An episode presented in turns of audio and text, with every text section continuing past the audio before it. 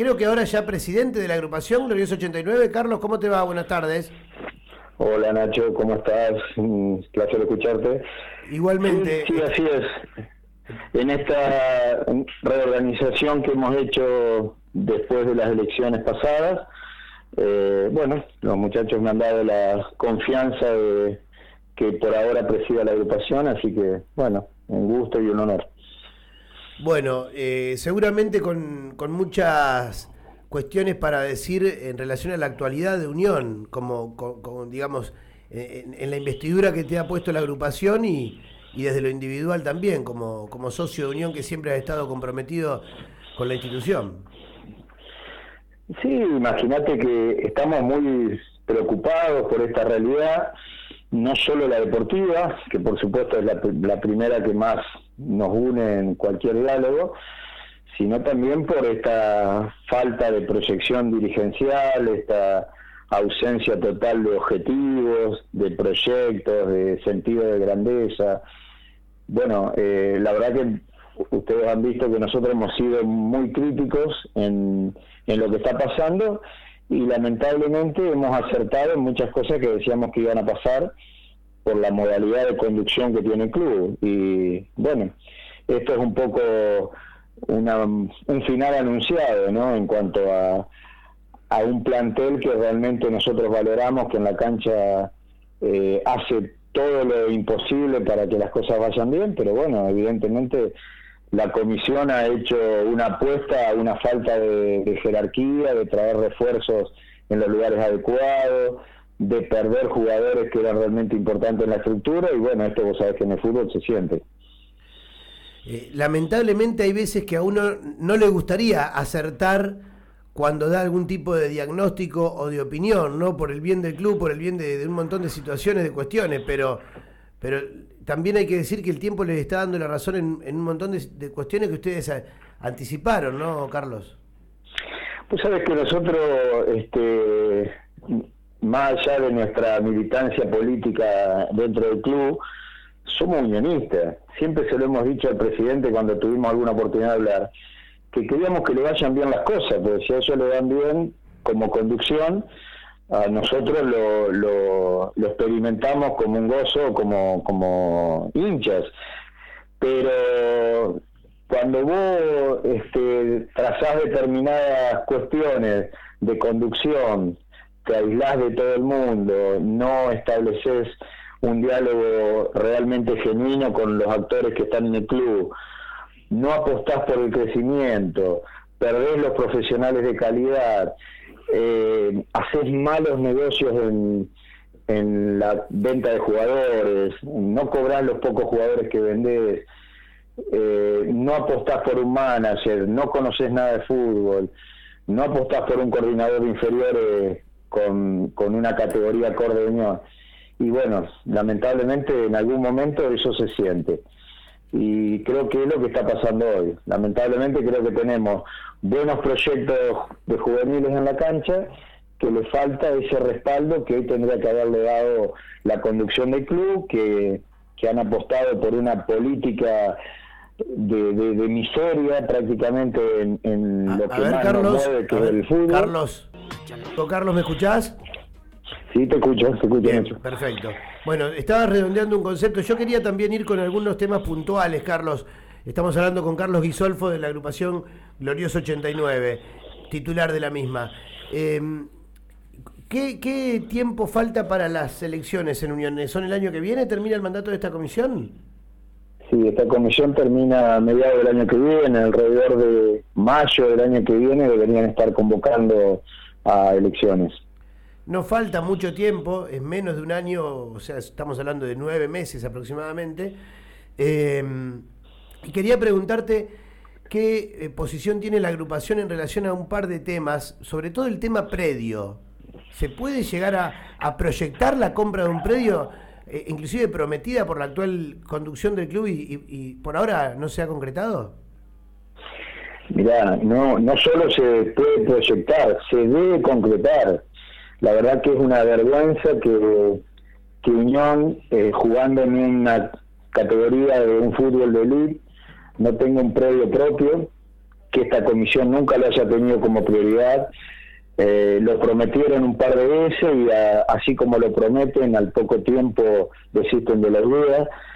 Eh, nosotros en este trabajo que estamos haciendo, preparándonos para hacer conducción el año que viene, hemos relacionado con la mayoría de los clubes de Buenos Aires, no te estoy hablando de los gigantes, te estoy hablando de los clubes del nivel de Unión, y a todos les sorprende que Unión no tenga un previo, es algo increíble, porque eso te da pertenencia, te hace que el chico realmente tenga otra voluntad cuando va a entrenar. Eh, así que el previo es una prioridad que hay que cumplirla apenas asumamos en la conducción del año que viene. Tema coordinador, tema manager. Bueno, nosotros acabamos de emitir un comunicado donde fuimos muy claros en esto, ¿no? Este, y de hecho, fíjate que una de las principales cuestiones que hemos resuelto en esta previa al año que viene es incorporar a quien para nosotros es la figura más importante como coordinador de inferiores que hay relacionado con Unión, que es el Choclo Regional, que trabaja con nosotros. Y la figura del manager, en algunos clubes de primera no existe el manager, pero tenés una comisión que sabe de fútbol. En Unión tenés un combo explosivo. Nadie en la comisión sabe de fútbol y esto creo que los los hechos que, que, hemos, que hemos vivido en los últimos años lo demuestran y encima se dan el lujo de no tener un manager, con lo cual realmente es este, una cuestión de que, por supuesto, incide negativamente en, el desempeño del equipo, en las posibilidades que tenés de crecer como entidad en lo futbolístico, etcétera, etcétera. Carlos, eh, volviendo al tema predio, no debe ser, o sea, si una, digamos, una conducción con un presidente que uno sabe de la posición económica que, que puede ostentar Luis Spán, no lo ha concretado no debe ser tan fácil, digo, eh, adquirir un predio. ¿Ustedes tienen eh, algo en vista al respecto? Mirá, no es una cuestión ni fácil ni difícil, es una cuestión que, hay que hacerla, que hay que priorizar este, y optimizar los recursos, que hay que buscar los inversores que, que den una mano y que hay gente dispuesta. El problema en Unión no es si hay plata o no hay plata para comprar un predio. El problema en Unión es que hay una tan oscura administración de los recursos, donde nadie sabe lo que entra, lo que sale, cómo entra, cuándo se cobra, por qué no se cobra. Eh, entonces, así es muy difícil administrar una economía y pensar en nada. Yo te aseguro que hoy Unión genera los recursos y, puede eh, sumar muchísima gente que seguramente tiene ganas de invertir en el club pero quiere un proyecto serio, quiere una administración sana, quiere objetivos claros y eso, todo eso justamente es lo que hoy no hay con esta conducción en el club. No es tan difícil. Bien, te pregunto, eh, ¿Raúl Lobaiza estaba trabajando con ustedes o no, Carlos? Raúl Lobaiza eh, es un socio caracterizado independiente, que tiene mucha cercanía con nosotros en, trabajo, que trabajó con nosotros y fue parte nuestra de la auditoría. No es un integrante activo de la agrupación porque él prefiere mantenerse en una actitud eh, más prescindente, pero es un hombre de consulta, un amigo y una persona que en cualquier conducción que pueda haber en el club seguramente será alguien que esté cercano a la conducción que esté. Justamente te preguntaba por esto, por este motivo que creo que es uno de los tipos más creíbles que, hoy tiene el Mundo Unión, una, una persona como Loaiza, y además súper capaz en la parte contable, administrativa, y para, y para lo que estás hablando, tanto de la auditoría como de, la poca claridad que lamentablemente ha habido en los últimos tiempos en las finanzas de Unión, me parece una persona fundamental el, nombre de Raúl Loaiza y por eso te lo consultaba. Y en relación a la a la famosa deuda con el presidente, ¿qué, qué, qué, opinión tiene la agrupación? Eh, de la mano con lo que te preguntaba de Loaiza, ¿no? Porque ustedes hicieron la auditoría. Mirá, esto ya no es una opinión, es una certeza.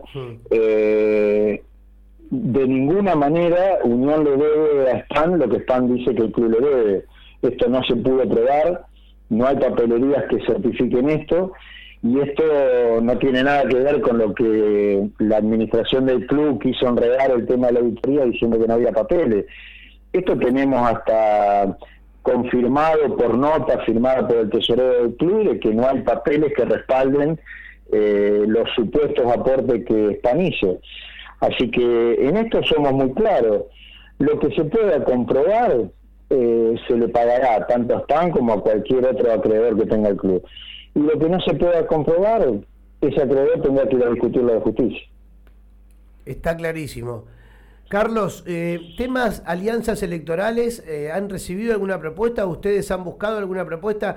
En las últimas elecciones, cada agrupación fue por sus propios medios, digamos, la de Rodrigo Villarreal como Triunfo Tatengue, ustedes como Glorioso 89 y este, el oficialismo que fue el que ganó.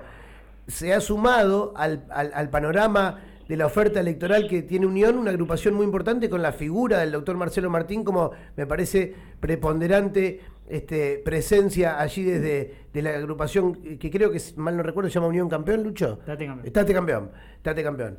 Eh, ¿qué, opinión te merece el espectro electoral y la posibilidad de alianza para intentar derrotar al oficialismo? Mira, nosotros en este momento nuestra nuestra manera de ver es que estamos consolidando nuestro espacio, eh, armando nuestros equipos de trabajo, eh, preparándonos para gobernar porque creemos que vamos a hacer conducción a partir del año que viene.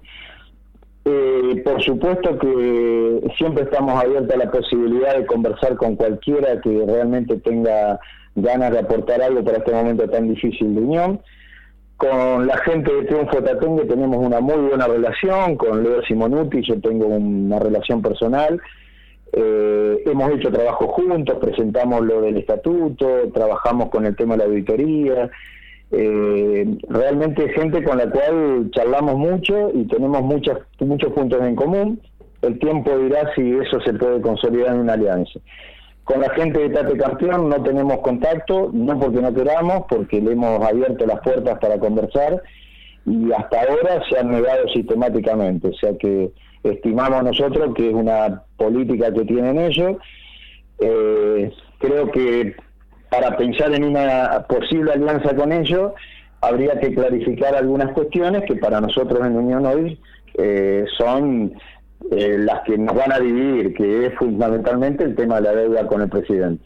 Ellos tienen una postura más cercana a reconocerle al PAN la deuda que PAN dice que tiene el club con él, y nosotros lo que yo te dije hace un rato, le vamos a reconocer a Span la deuda que pueda comprobar.